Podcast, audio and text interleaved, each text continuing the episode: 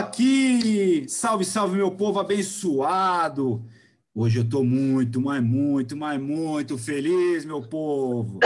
Mas antes de falar qual o motivo da minha felicidade, quero pedir para vocês, não deixe de seguir o Samba para a Vida nas redes sociais, tem muita coisa legal, tem muita informação, tem muita cultura para vocês. Arroba Samba para a Vida, Instagram e Facebook. Se inscreve aqui no nosso canal, divulga com seus amigos tem muitas resenhas interessantes. E além que estamos nas plataformas de podcast, só procurar lá, Alô Mundo Samba para Vida, estaremos lá e esse grande bate-papo também vai estar tá lá. E agora o motivo da minha alegria, da minha felicidade. Galera, eu quando pequeno, a primeira voz feminina de samba que eu tive contato não foi Beth Carvalho, não foi Juverino, não foi Ivone Lara. Foi essa linda mulher, essa loura forte e fibra que me fazia encantar. A sua voz era única para mim. E hoje eu tenho o prazer, a honra e o privilégio de poder trocar essa ideia com ela e trazer para vocês essa ideia. É a primeira vez, meu povo, que eu falo com essa mulher. Galera, hoje samba para de trazer Eliana de Lima. Olá, boa noite, meu querido. Boa noite a todos que estão agora nos curtindo, né? Esse programa maravilhoso aí, via internet. E é um prazer grande e já te parabenizando pelo trabalho que você faz com a rapaziada, com a, com a ajuda que você dá. E eu fico muito orgulhosa de estar participando desse seu projeto.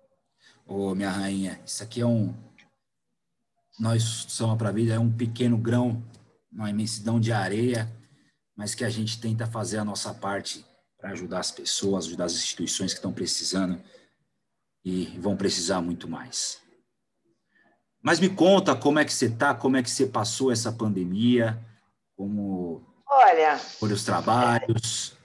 Eu estou assim, né, estressadíssima, né, 11 meses dentro de casa, Nesses 11 meses eu fiz três lives, né?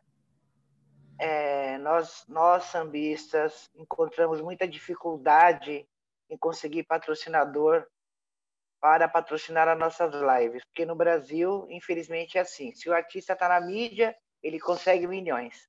Se ele não está na mídia, ele vai comendo pelas beiradas. E é difícil, né? E agora eu vou, pra, vou partir para a quarta live, dia 16 de fevereiro, na terça-feira de carnaval.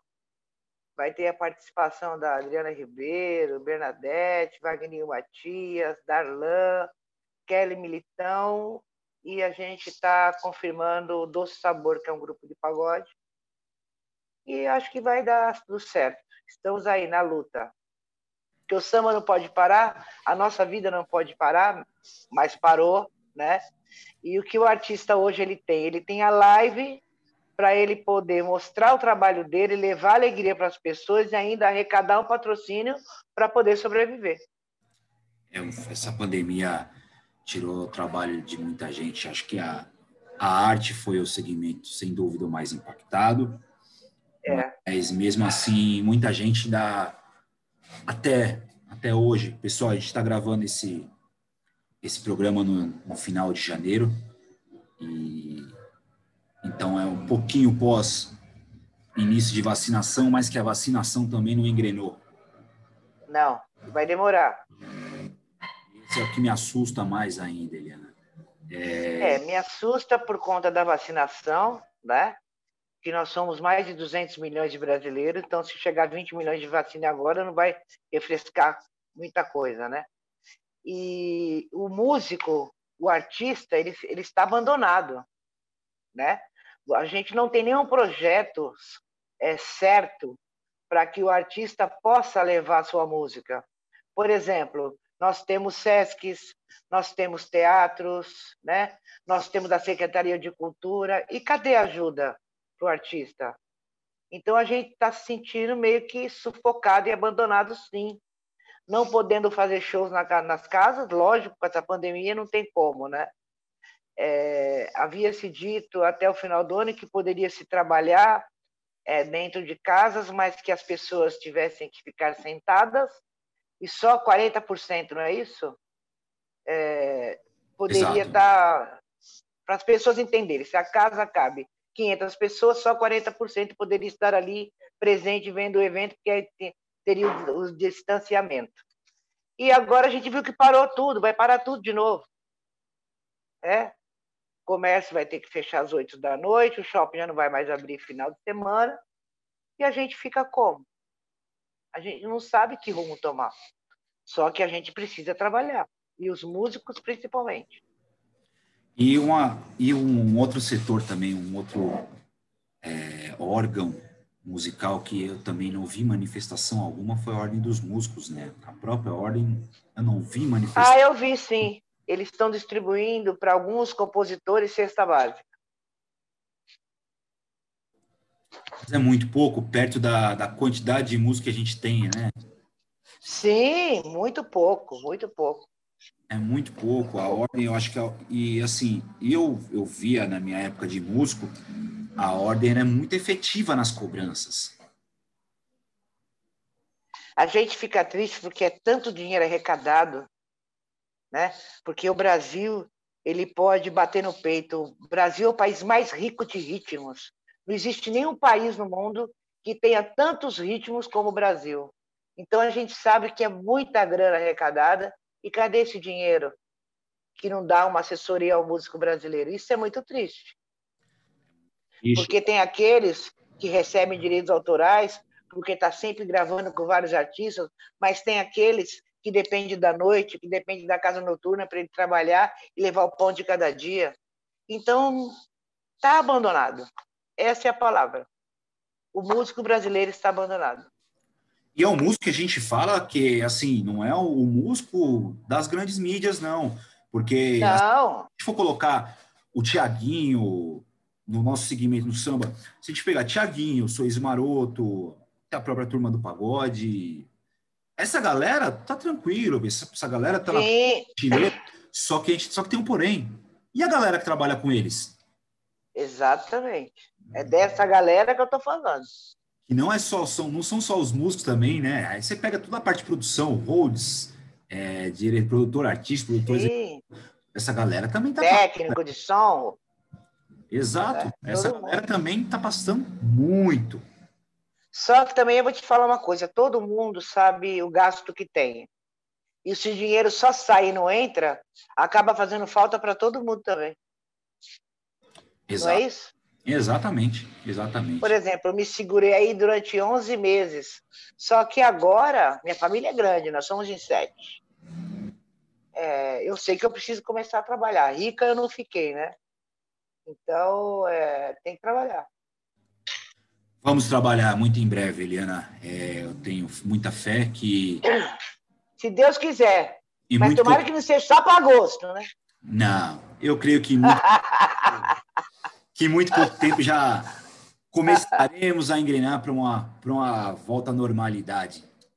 Tomara, tomara. Possa sair dessa normalidade pessoas melhores também.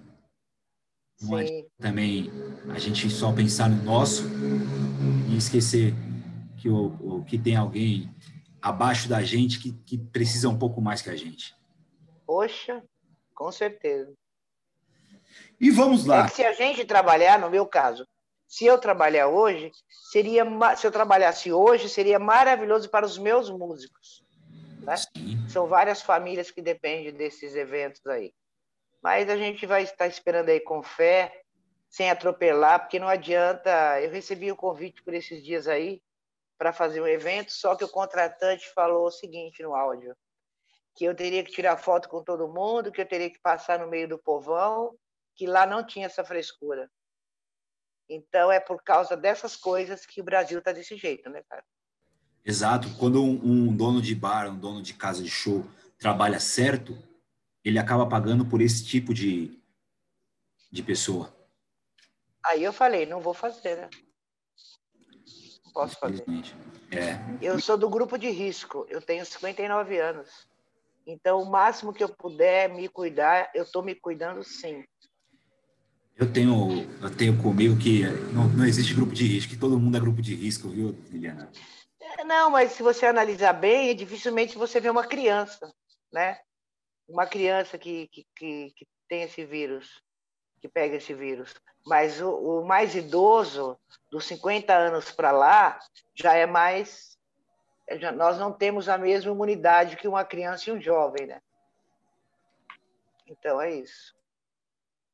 Mas vamos seguir em frente que vacina já temos, já essa esperança ainda ainda que seja pequena por enquanto, mas já temos essa esperança de início. E também tem uma coisa, é, vai voltar as aulas dia 1 e dia 8, né? E eu não concordo muito com isso, não. Os meus netos não vão para aula, vão ficar tendo a aula online, né? Eu acho que enquanto todos não forem vacinados, o, é, o pessoal da saúde, as pessoas que trabalham com, com adolescentes, crianças, que seriam as escolas, eu não tenho confiança de mandar as minhas crianças para a escola. É porque mesmo eles não sendo os maiores transmissores, eles são os maiores vetores, né? Eles que carregam Exatamente. mais vírus, né? Então, não, não Eu tem... não entendo também isso. Não tem a segurança. É, aí é por isso que, que acho que batiam muito na tecla ah, é, isolamento vertical. Só fica em casa quem é grupo de risco. Pô, mas se você não é grupo de risco, mas tem uma pessoa de grupo de risco em casa, é. o que você faz? É, não tem como, né? Não tem muita como lógica. Vai mandar? Isso, né? Não tem. Eu acho que não tem. Mesmo porque a sua criança vai para para creche ou para escola municipal ou estadual, é muita gente tomando ônibus que trabalha com essas crianças, né? E que podem, essas crianças podem trazer o vírus para dentro de casa. Eu entendo as mães que têm que trabalhar, que têm que colocar as crianças na creche, mas vai ser acima de três anos de idade. Os bebês não vão poder ir para a creche, que eu acho correto também, né? Eu entendo essa parte, mas a parte que eu não entendo é que como vai colocar para funcionar as escolas se a, se a vacina ainda não chegou lá. Então, isso aí é, é, preocupante. Eu também fico bem preocupado com isso. Eu tenho um adolescente aqui em casa, 14 anos, é, mas eu não sei ao certo se vamos mandar. É, eu tenho um adolescente também de 16. É ao certo se, vamos, se vamos mandar ou não. Tá. Justamente por isso, porque ela tem muito contato com a avó, a avó tem seus 64 anos, então é perigoso. Tem que tomar cuidado. É perigoso. É bem perigoso. Mas tenhamos fé. Sim, sempre, né? Sim. Deus em primeiro lugar, olhando por nós, eu creio muito, né? Até aqui Deus vem nos blindando. Aqui na minha casa somos em sete pessoas, desde o início tomando todos os cuidados, lavando todos os alimentos. Olha, as pessoas podem até achar que é besteira, né? Mas independente de vírus ou não, o certo é nós, mães, avós, é lavar todo o alimento que entra dentro de casa. E os que não podem ser lavados, você pega um paninho com álcool e passa no pacote de arroz, no pacote de açúcar, na caixinha de leite. Não, não coloque mais os alimentos né, dentro da geladeira sem lavar. Isso é muito errado. São porque práticas criança, de higiene, ela... né? Que a gente, a gente acabou aprendendo práticas de higiene que a gente não tinha. Sim, porque a criança vai na geladeira, ela pega uma maçã, ela pega uma goiaba, ela pega uma laranja. A minha neta tem nove anos, ela vive pegando limão na geladeira para fazer suco. Criança não tem noção que tudo que ela pega, ela tem que lavar. Então tem que deixar tudo lavadinho na geladeira. Tá vendo aí, mulherada? Rapaziada também que fica em casa, assim como eu. Dá trabalho. Então, dá trabalho. Vamos, vamos falar a verdade, tudo. enche o saco, né? É, porque toda semana você tem que fazer as mesmas coisas, mas isso é higiene, né, gente? Higiene. Então, estamos cuidando das crianças. Estamos cuidando. Aí acho que a gente assim a gente consegue cuidar do mundo até, Helena. É. A gente consegue cuidar do mundo. É, na nossa conversa com a neurocientista Cintia Brito, que esteve aqui com a gente, ela fechou chave de ouro assim nosso nossa conversa dizendo que se uma pessoa ajudar uma pessoa e essa pessoa tiver o compromisso de ajudar uma outra pessoa, em pouco tempo o mundo inteiro vai estar ajudado. Exatamente. É aquilo que eu falo. Se você não tem que sair de casa, não saia. No meu caso, se eu, se eu tenho meu esposo para ir no mercado para mim, né? Ele que faz as compras, ele que faz farmácia. Lógico, tem situações que eu tenho que sair de casa. Por exemplo, hoje a minha netinha foi no dentista, foi ao dentista. E eu fui acompanhar a minha neta, que ela tem três anos de idade, e conversar com a dentista. Então, aí é um caso específico. Agora, tem muita gente que sai de casa sem necessidade. No Natal, achei um absurdo. Mais, não sei, mais de um milhão de pessoas no Brás, no Bom Retiro, na 25 de março. Caramba, você não tinha uma roupa do ano passado e do ano retrasado para colocar? Então, aí a pessoa fala, ah, mas as pessoas têm que vender, é o comércio, tudo bem, mas um milhão de pessoas na rua? Como que vai acabar com o vírus desse jeito? Então as pessoas também têm que ter consciência, né? Tem que ter consciência. Você falou. Não é hora de fazer festinha. Para que, que vai uma família inteira no mercado? Para que, que vai duas, três, quatro pessoas em uma farmácia? Se não tem necessidade disso. Né? Os, os muitas vezes. Oi? Você citou aí os grandes comércios, e isso que a economia está quebrada, né? A galera está sem dinheiro. Sim, para você ver, né? Para você ver. É, são reflexões aí que, que fica para para a gente enquanto ser humano, que fica com o pessoal que vai que está nos assistindo é, de como que a gente pode evitar muitas coisas. Muitas coisas é a gente mesmo que provoca. Por exemplo, é, eu vi um vídeo que até foi compartilhado na nossa página, do Rica Perrone. Eu não sou muito fã do Rica, não. Mas o que ele fala é certo. O músico está ali dentro do bar, dentro da, da casa de show, da mesma forma que está o garçom. Só que quem está ali o, o, o pessoal que está ali que tem que respeitar o músico. Por que com o garçom Sim. põe a máscara e com o músico ele quer abraçar e tirar foto? Não, não pode.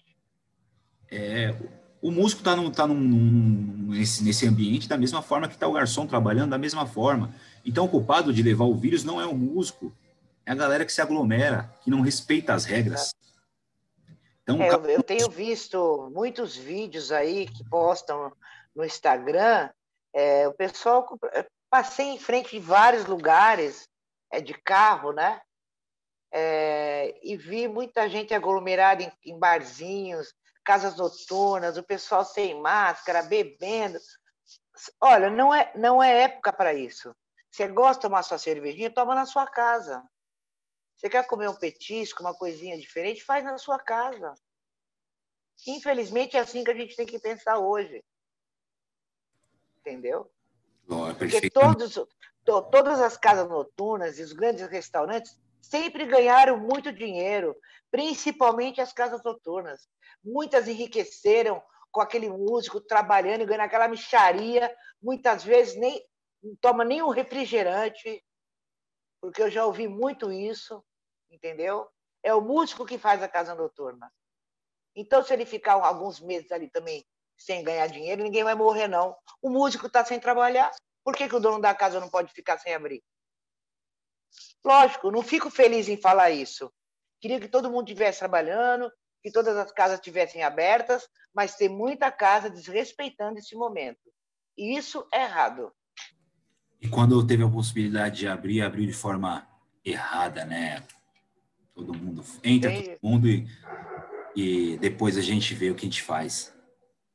Por exemplo, se você for analisar as grandes lives que foram feitas desde o início da pandemia, ali é mais de 100, 100 pessoas trabalhando, meu amigo, para montar aquela infraestrutura, aqueles LED, aquelas coisas nada toda. Então, fala para mim, ninguém respeitou a pandemia. Os grandes artistas não respeitaram a pandemia. Porque a gente viu aí, assistiu grandes lives aí que ali é 70, 100 pessoas trabalhando para montar tudo aquilo. Né? Então, é, tá errado desde o início. Tá errado desde o início. Aí, o, aí o, o artista pequeno, como não tem favorecimento de, de grandes patrocinadores, né? não trabalha, né? aí a gente fica vendo sua banda passar. E sem apoio nenhum, né? porque nós não estamos tendo apoio. É triste, mas é a realidade do nosso país. E assim como acontece no samba, isso também com certeza acontece para as bandas de forró, para as bandas de rock, para, os, para as pequenas duplas sertanejas. Acontece com todo mundo. É, é verdade. Infelizmente não é exclusividade do samba. Exatamente. Vamos levantar o nosso astral aqui. Ele... Bora! Anos 80. Você desponta ali. Poxa, como melhor fase. A primeira intérprete de samba, né? É. Eu sempre gosto de lembrar essa parte da minha história. Puxadora porque... não, né? Puxadora não. Jamelão já dizia que quem puxa é, é cavalo que rende, irmão. É, ele, ele não gostava, mas é, eu não me importo com esse, com esse termo, não. É, Para mim, dá tudo na mesma. Quando eu fui conhecer a quadra da Cabeções de Vila Prudente, existia uma cantora chamada Silvia que cantava na Cabeções, né? Foi lá que eu conheci o Dom Marcos, perdemos ele recentemente, grande compositor, grande amigo. E depois de três meses cantando na Cabeções, é que eu fui convidada pela Príncipe Negro, pelo compositor, pelos compositores Rubão e Naur, para defender um samba lá na quadra, um samba enredo, e o samba ganhou na minha voz e a comunidade, não, deixa ela vir, deixa ela vir cantando. Foi a primeira oportunidade. Mais impressionante, depois de três meses que eu comecei a cantar, eu não tinha experiência nenhuma e já me jogaram lá na Tiradentes. É, é, é uma, é uma emoção. Eu, eu ouvi algumas coisas da, da Cabeções, fui pesquisar na internet. Eu sou um aficionado pela história do samba. E eu conseguia achar por aí na internet alguma coisa da Cabeções e via a voz não muda. O que, que você faz, Eliana? Que a voz não muda? Não, hoje a voz está mais grossa, né? Ainda mais porque eu sou fumante, infelizmente. Mas graças a Deus, Deus me deu um dom aí que está aí, perdurando já há 40 anos. E somos felizardes ainda.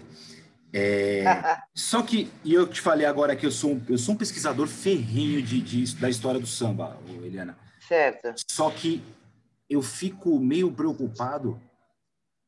A gente não tem muita bibliografia do samba de São Paulo. Sim. Se a gente for pesquisar seu Inocêncio Tobias, é, seu Carlão, é, Talismã, é muito difícil a gente encontrar alguma coisa desses caras.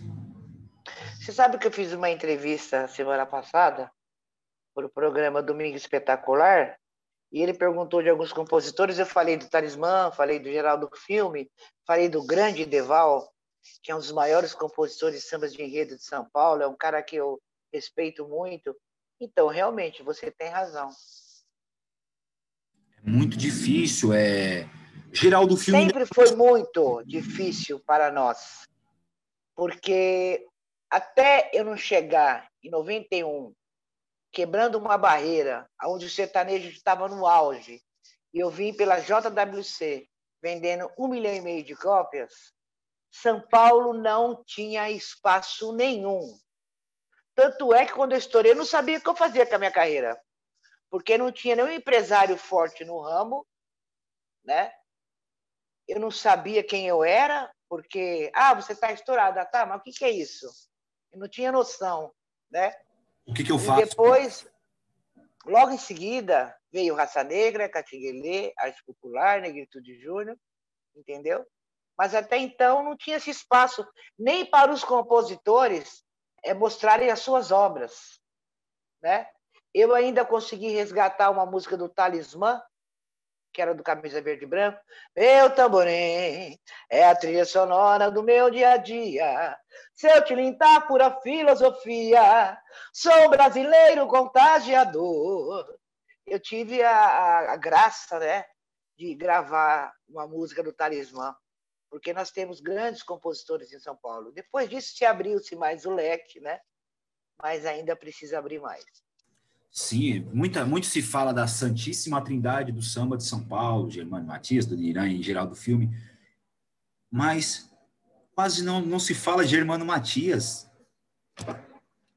Eu conheci Germano Matias num programa que eu gravei com Moisés da Rocha, se não me engano, há uns dois anos atrás. Foi no teatro em Santo André. Ele é muito ele... engraçado, é um cara bem bacana. E que ele está vivo ainda. Sim. Só que não se fala dele, não se revisita a história dele, não se, não se fala de Germano Matias. É, tinha que se fazer um livro contando a história dos sambistas de São Paulo, né? Desses grandes nomes. É, vamos pensar, vamos pensar nisso. É, é. porque é uma história muito rica, é uma história muito rica. História Mas de... aí que tá. Você está aqui, eu estou aqui falando, estamos falando dessas pessoas. Uma coisa que eu prezo muito é gratidão. Eu acho que o, o, o sambista de São Paulo ele se espelha muito em outros sambistas de outros estados. Eu acho que ele tem que se espelhar no sambista de São Paulo e tentar falar disso, falar para as pessoas saberem. Entende? É isso que falta. É a gente ser um pouquinho mais bairrista, né? É, Exato. Quando você Exato. começa, quando você vai se aprofundar na história do samba de São Paulo, até as construções lá do, no centro de São Paulo mexeu com toda a rotina musical da cidade. Falar de Paulo Vanzolini, grande compositor. Chorei, não procurei esconder, todos viram, fingiram, Pena de mim não precisava. Ali onde eu chorei, qualquer um chorava. Dar a volta por cima que eu dei, quero ver quem dava. E aí vai. Carlinhos Vergueiro, também outro grande compositor paulista. A cantora Márcia foi uma das primeiras que gravou Honda, né? Eu respeito muito, não a conheço, só a vi pela televisão, uma voz magnífica, mas foi uma das grandes cantoras de samba de São Paulo, né? que surgiu no mercado. Jair Rodrigues, né? É, Djalma Pires, são personalidades fortes também do, do samba. Tem muita gente o samba de São Paulo e a gente é agraciado aí com, com a sua voz, que ali nos anos 80, já começo dos anos 90, a gente tinha uma, uma grande, uma grande safra feminina no samba, de uma forma geral. Agora, saindo um pouco de São Paulo e abrangendo o Brasil, Onde foi parar essa mulherada, Eliana? Então, né? É... Fora se é nós perdemos, falo, né? Olha, nós temos grandes cantoras de samba de São Paulo, por exemplo. Nós temos a Adriana Ribeiro, nós temos a Elisete Rosa, que é a esposa do Tobias da Vai Vai. Você acredita que eu não tenho amizade com a Elisete Rosa? Mas eu admiro muito é, o trabalho dela, o estilo de samba que ela canta, ela, ela, ela é lá do Vai Vai. Nós temos a grande pagodeira Yara Rocha, nós temos a Graça Braga. Tem, tem tanta gente no mercado da música que agora não vem na minha mente. A nossa querida Bernadette, que é puxadora de samba também lá da Peruche, mas é, tirando a Adriana, que tem uma carreira consolidada, muitas cantoras não têm espaço para mostrar o seu trabalho. Isso a gente fica triste. É, eu não queria tanto é... cair, cair num lugar comum, mas você acha que é machismo isso? Olha, pode ser. Eu vejo que na época que nós tínhamos muitas gravadoras, que hoje já não tem mais por conta da tecnologia, eram contratados muitos grupos de samba e ainda continua dessa maneira. Agora tem aí uns cinco cantores de, de samba aí do Rio de Janeiro despontando aí já há uns três, quatro anos e a gente não vê cantoras de samba, entende? Gravando, fazendo um DVD, fazendo um EP com música inédita. Você vê assim, cantoras que cantam obras de 40, 50, 60 anos atrás né? Mas elas nem vêm com produto novo porque vai trabalhar onde? Cadê a grana? Porque hoje, para você sair com um trabalho inédito, você tem que ter pelo menos um milhãozinho ali para estar tá injetando grana no Brasil inteiro para essa música estourar. Né? Que é a maneira como o sertanejo trabalha, como o forró trabalha, injetando muita grana. E o samba, tenho certeza que não alcança esse valor. Não alcança. Nenhum. Não alcança. E o samba está começando a, a falar a língua da internet. Um espaço como esse aqui que a gente tem feito é, é muito raro, é muito difícil. A gente tem o pessoal da, da ideologia do samba, que fez alguma, mas também parou. A gente fez, tem o pessoal do, do Pezinho, da Fórmula do Samba, do qual você participou do podcast que eu, vi, você com voz do Cavalo. Gosto muito. É, tem o Leandro Brito, mas ainda são muito poucos os espaços que falam de samba, que conversam sobre samba, conversam e sobre o samba não no sentido só da música, não, é, é nesse sentido que a gente está falando, mais amplo da coisa, o samba como Exato. parte e da eu vida. também acho, eu em primeiro lugar, eu acho que o rádio é o maior veículo da Terra, do mundo ainda, que é que toca a nossa música. O rádio é, é primeiro lugar. Segundo, eu acho que tem que ter mais programas de televisão, de auditório, e levar mais o samba. Não levar aquela panelinha que a gente está acostumado a ver, mas o samba de uma forma geral, porque sambista tem no Brasil inteiro.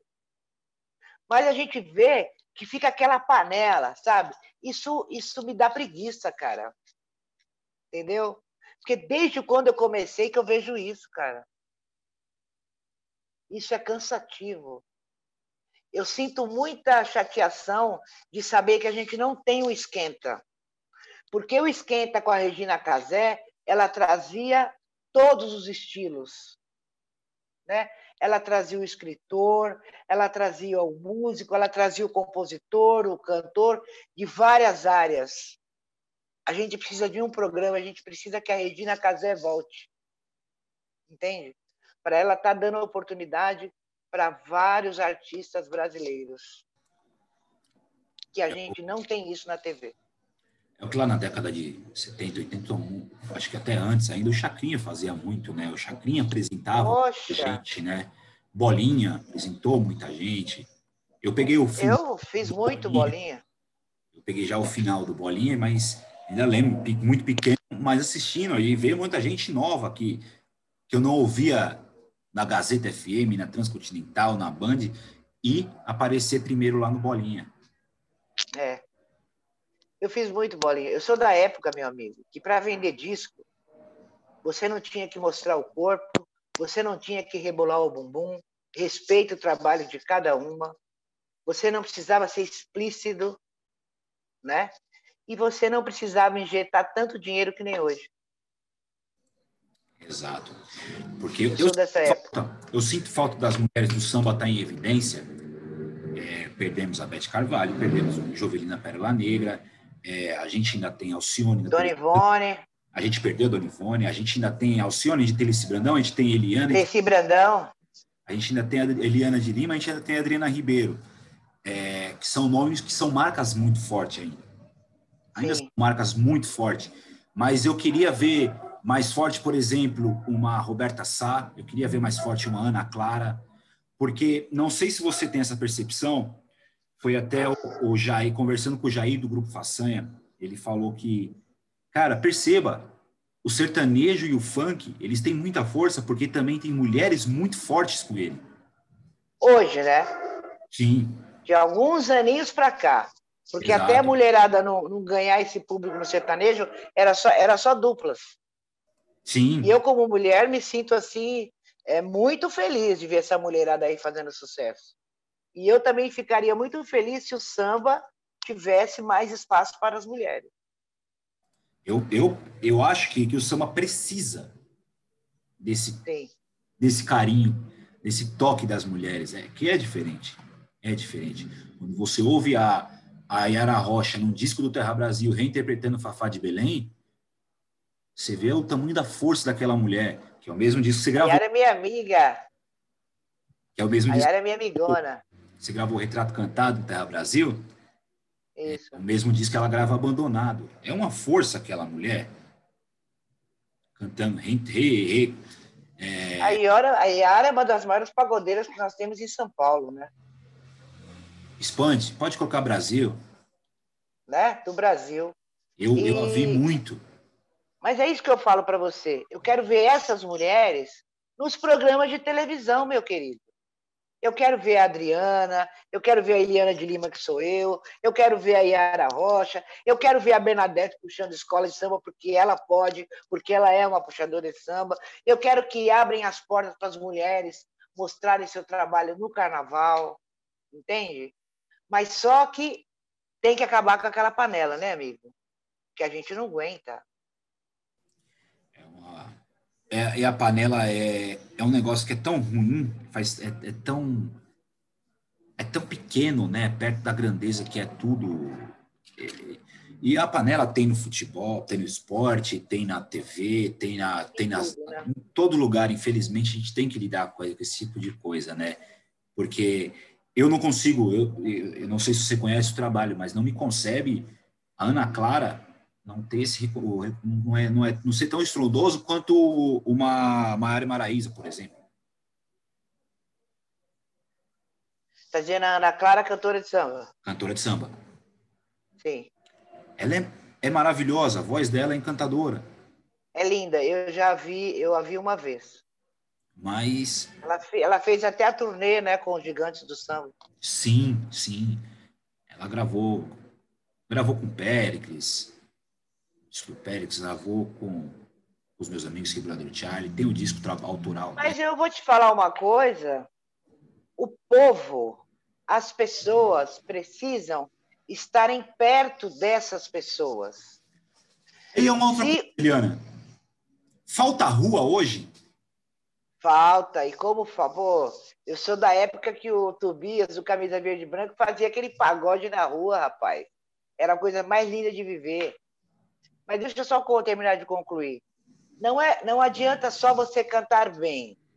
Você tem que ir, ir ao encontro da comunidade, certo? Uma, por isso, é, um dos motivos que eu larguei o carnaval também é por conta disso. Eu acho que o puxador de samba ele tem que estar ali pertinho da comunidade pelo menos quatro meses no ano, até o carnaval. Então, se eu não posso me dedicar, eu saio fora. O que eu vejo é, serem contratados puxadores de outro estado que vêm aqui em São Paulo, fazem três ensaios e vai para a avenida. Não concordo com isso e são muito bem remunerados. Muito melhor do que qualquer puxador de samba daqui de São Paulo. Então, o que, que eu diria para essas cantoras novas? Que elas têm que fazer um trabalho e elas têm que chegar perto da comunidade, fazer as casas noturnas, as pequenas e as grandes, para o público conhecer o trabalho dela de perto. É por isso que eu perguntei que falta a rua, né? Entendeu? Eu, eu sinto muito falta da rua, Helena, porque é, para um, um disco vender as marcas que você vendeu, ele foi, além das rádios, ele foi muito divulgado na rua. Hoje não, hoje não existe mais. A tecnologia acabou com ele.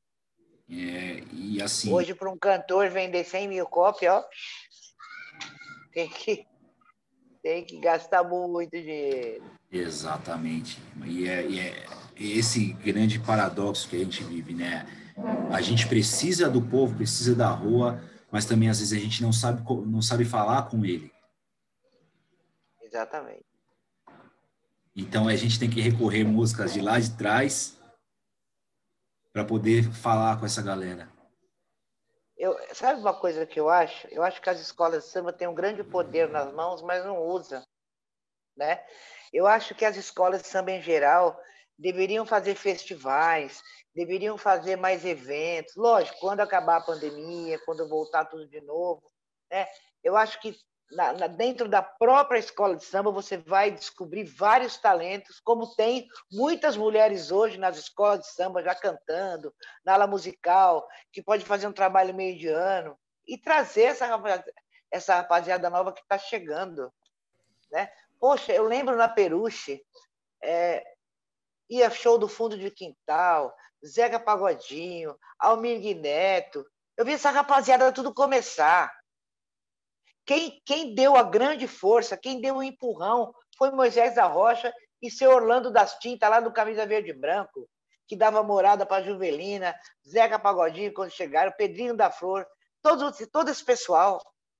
Então, é, é, o Moisés da Rocha foi a grande porta, foi o grande cara que ajudou naquela época, e, e a gente tem que valorizar isso. Precisa, é, precisa, eu acho que eu concordo com você que as escolas de samba se afastaram um pouco dessa, dessa parte de samba, né? Do samba não, não o enredo, o samba de, de meio, samba de meio de ano.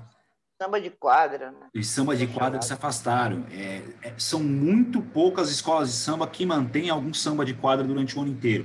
A gente aqui na Vila Maria tem o privilégio, na Vila Maria a gente tem o nosso quintal. Todo sábado tem o quintal da vila. Mas eu sinto também essa falta. É, eu acho que tinha que começar a, a ver isso daí. Anos se 80. Tem como, se você tem como começar a fazer um lance desse, eu acharia legal. Porque tem muita gente boa em São Paulo. Muita gente boa. Que não tem espaço para mostrar o seu trabalho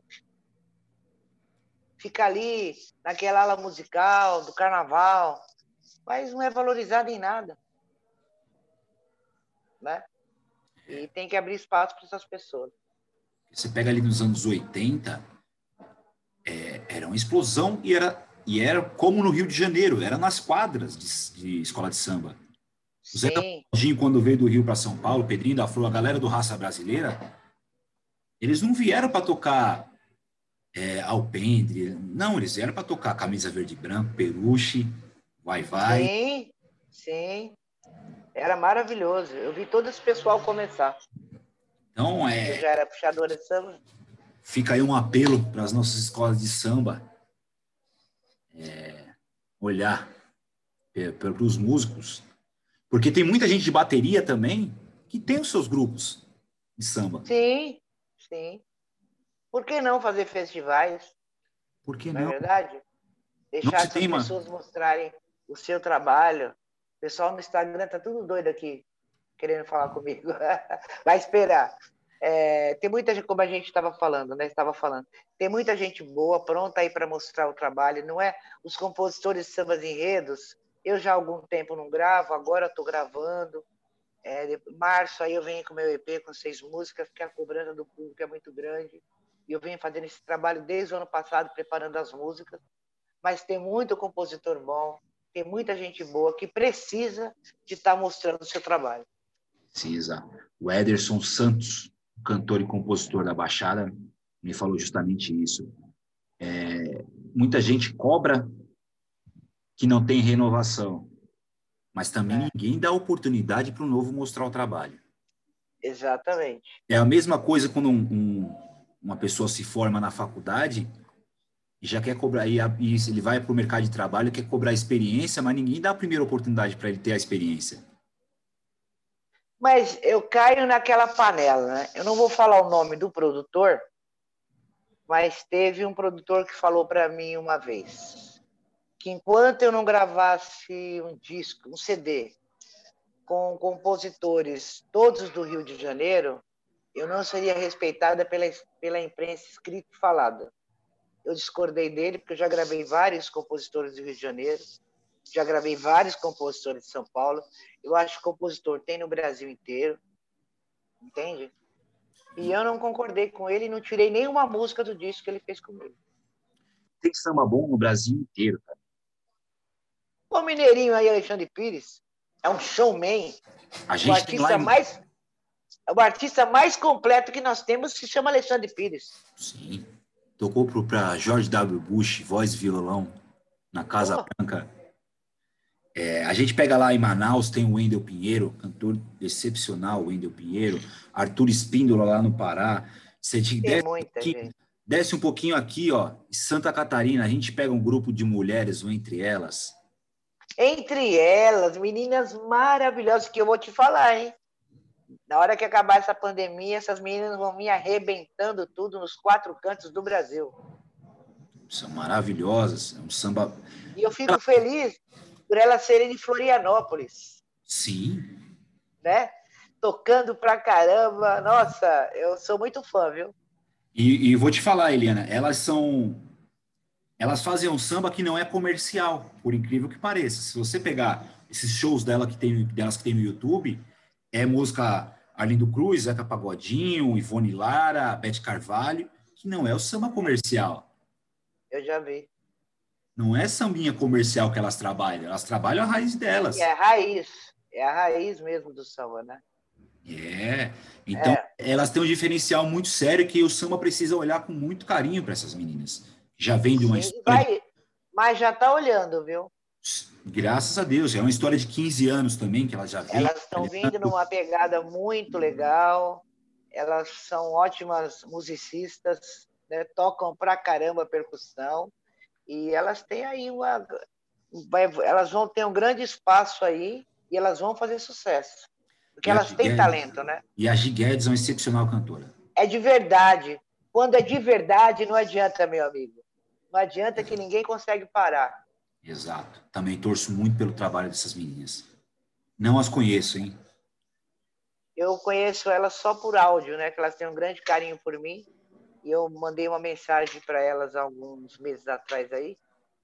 É, mas são meninas valorosas. Vão ter muito sucesso. Dona Eliane, a gente está chegando aos momentos finais. Ah, já acabou? Ainda não. Mas antes de terminar, a gente. Eu preciso falar do meu trabalho. Para a gente contextualizar, a gente vai falar do seu trabalho. E eu quero que você fale, você que viveu esse auge da, das mulheres do samba, qual, que é, qual foi a maior importância feminina para dentro do samba naquela geração 80, 90? Olha, eu, eu vou falar de mim. Eu dei uma grande contribuição para o samba, porque eu fui uma menina que saiu de uma infância pobre, fui conhecer uma escola de samba, vendo aquela moça cantar, eu falei, eu quero isso para minha vida. Batalhei muito, recebi muitos nãos, mas fez tinha que fazer parte da minha história para mim lá na frente valorizar tudo que eu conquistei, né? E eu fiquei 20 anos cantando no Carnaval de São Paulo. Então, eu me considero uma pessoa vitoriosa. Vitoriosa porque naquela época era, era uma coisa assim que ninguém entendia e muita gente não aceitava. Mas eu batalhei, lutei e, e venci. Agora, lógico, é, a Beth Carvalho, Clara Nunes, Dona Ivone, Clementina de Jesus, Alcione, são pessoas que eu me espelhei. Eu comprava quando eu pegava o meu pagamento, eu falei isso numa entrevista esses dias. Na nossa época era assim, quando a gente chegava com o pagamento em casa, a mamãe pegava o nosso pagamento, tirava uma parte para ela, para as despesas de casa, e dava aquela outra parte para a gente. A minha parte, que eu fazia? Gastava em discos.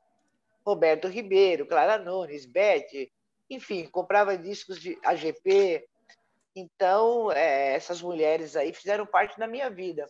E quando eu fui fazer meu primeiro disco, eu tive que ter muito cuidado. Até hoje eu tenho que ter muito cuidado, porque a, a cantora Alcione, é, o Brasil inteiro faz música para ela, né? E às vezes me chegam músicas que é a cara dela. Eu falo, gente, não dá. Não dá para gravar uma música com a cara do Alcione ou com a cara da Beth Carvalho. Tem que ter o perfil da Eliana de Lima, né? Então, desde o princípio, eu me preocupei muito com isso, é, é, repertório, linha melódica, né? para não vir igual a ninguém. Mas foram mulheres é, importantíssimas é, para a música popular brasileira. Continuam sendo, sem dúvida nenhuma. E Sim. o seu disco, como é que é o próximo trabalho? Então, é, nós estamos fazendo esse trabalho a duras penas, né? porque não está fácil, não temos gravadora, então eu venho. É, nesse EP vai vir música do Faete Ramos. Tem a Dona da Casa, que é do Xande de Pilares, é, Newton Benini e Dini da Vila. Tem a música Quero de Novo, que eu gravei o clipe, que está para sair, do autor Gerson Silva e Victor Martins. E nós vamos fazer agora mais duas. Eu fiz uma música com Xande de Pilares, e o, é, sempre eu confundo o nome dele, Milton Benini, Gilson Benini. É, Gilson é bem diferente. É, e é bem diferente essa música. Eu não vou contar nunca surpresa, mas vai ter que vir um convidado para cantar essa música comigo. E nunca ninguém fez uma, uma música nessa linha que nós fizemos. Vai ser bem diferente. E vamos acrescentar mais uma música romântica. Isso para final de março. Eliana, chegamos nos momentos finais. Ah, que pena. Os nossos momentos finais ele é dividido em três partes, não é? Você não vai se livrar de mim assim tão fácil, Eliana. É. Primeiro momento, Eliana, assim como é. o foi um elo de ligação para que eu pudesse conversar com você, para que a gente, Samba, Samba para a Vida, pudesse chegar até Eliana de Lima, a gente, é. A gente tem como premissa aqui no Samba para a Vida fazer conexões de pessoas. As pessoas precisam se conectar mais. E a gente pede para que o nosso convidado indique uma pessoa que ela vai fazer a ponte para que venha conversar com o Samba para a Vida. Quem que é Eliana de ah, eu faço. Aí eu faço a ponte para Adriana Ribeiro. Oh, maravilha. Então tá bom. Então Adriana Ribeiro vai estar com o Samba para a Vida. Eliana de Lima fará a ponte para que a gente converse com ela. Se Deus quiser. Vai querer. Segundo momento, Eliana de Lima, qual o recado que você daria para o mundo? Olha, o recado para o mundo, eu acho que falta muito temor a Deus, né? É, a gente vê aí nas redes sociais muitas, muitos seres humanos achando que pode tudo, que é o dono do mundo. Mas o dono do mundo, na minha opinião, é Deus. Então, eu acho que as pessoas têm que ter um pouquinho mais de temor, pensar muito antes de fazer e no que a atitude dele vai refletir lá na frente. Né? A gente vê muitas pessoas aí, grandes nomes, que poderiam passar uma mensagem para a criança, para o adolescente, e não passa. Né? Passa a imagem de gandaias, de dinheiro, e vamos fazer, vamos acontecer. Então, eu acho que se Deus nos colocou aqui, se colocou você aí para estar tá me entrevistando e eu como cantora, é para a gente deixar uma mensagem para o próximo, que um dia a gente vai embora daqui. A gente não vai estar mais aqui. E o que você, e o que você plantou aqui? O que você falou de bom? Então eu aconselho aos pais, às mães, gente, o mundo hoje ele está tão virado que você tem que levar o seu filho para a igreja. Não importa se é igreja católica, se é igreja leva o seu filho para a igreja, porque ele tem que conhecer esse Deus verdadeiro e ele tem que crescer tendo temor a Deus e sabendo o que é certo e o que é errado. O filho que é criado dentro da palavra é difícil ele desviar. Lógico, isso pode acontecer. Mas acho que pelo menos esse ensinamento o pai e a mãe têm que dar para o filho. Nós temos obrigação. Maravilha. E por fim, não tão menos importante, Helena, os meus agradecimentos. É, eu já falei no início que, é, que foi uma, é uma honra para mim estar conversando com você. Você é a grande rainha, é a grande voz é a primeira mulher que eu que me vê quando fala de samba, é Eliana de Lima. É, quando você fala que devemos ser que, quem, que os grandes deve, devem ter ser espelho para as crianças, tá? trazer grandes mensagens. Ninguém entendeu quando Pelé, 69, falou: vamos cuidar das nossas criancinhas. Exatamente. Ninguém entendeu. E, e essa grande mensagem que você finaliza com a gente é é, é justamente o nosso o que é o papel que a gente aqui condição para a vida a gente quer fazer quer deixar para as próximas gerações porque eu vou o Fernando vai o Jefferson vai o Elder vai a galera toda aqui de São para a Vida vai mas essa grande mensagem esse grande legado a gente tem que deixar então para gente certeza. e quando quando eu te trago quando a gente traz você aqui Eliana é, a gente não quer apenas expor uma mulher cantora de samba, não, mas a gente precisa deixar viva a memória da nossa grande paixão, que é o samba. Sim. Então, quando eu te falo que é difícil a gente ter referências, é, ter bibliografia sobre Inocêncio, Inocêncio Tobias, sobre Talismã, sobre Geraldo Filme, sobre Seu Carlão... É Seu chiclete lá da Vai Vai seu chiclete do vai-vai, é porque a gente precisa ter sempre essas memórias guardadas. Seu nenê da Vila Matilde. Você entendeu? Então a gente precisa ter essas memórias guardadas. Então, é, além de um bate-papo, de uma conversa, isso para mim aqui é um registro histórico. É um registro que vai ficar certo. guardado para a eternidade na internet, mas que vai ficar guardado no meu coração para sempre. É uma grande. E a, e a frase que eu quero deixar também é o seguinte: ninguém é melhor do que ninguém. Nós somos seres humanos, cada um com o seu dom, né? Você teria que estar aí para estar me entrevistando e eu aqui poder falar da minha história para você e para todos. Mas ninguém é mais do que ninguém, não importa o dinheiro que essa pessoa tenha. Nós somos todos iguais. Por isso que cada um tem que respeitar o espaço do outro, a, a profissão do outro. Tem que respeitar todo mundo. Todas as profissões são bem-vindas. Não é verdade? Respeito, então, é... respeito e respeito. E gratidão. Gratidão pelo que as pessoas te fazem na sua vida e que você nunca vai poder esquecer quem te ajudou, quem estendeu a mão na hora que você mais precisou. É Exatamente. É e falando em gratidão, mais uma vez, Wagninho, meu irmão, muito obrigado por ter feito esse caminho, meu irmão. Muito obrigado. Amo Wagninho Matias, amo a Mara. Quero deixar um grande abraço para você. Depois da pandemia, quero apertar sua mão. Com certeza, com certeza. Já Obrigada. Sinta convidada, sinta convidada. Quando tiver a nossa próxima festa Samba para a Vida, você já está mais convidada para participar lá da nossa festa, conhecer o nosso evento, conhecer a nossa comunidade, para levar a família inteira. E para levar a família inteira. Lá a gente. Família gosta, grande, hein?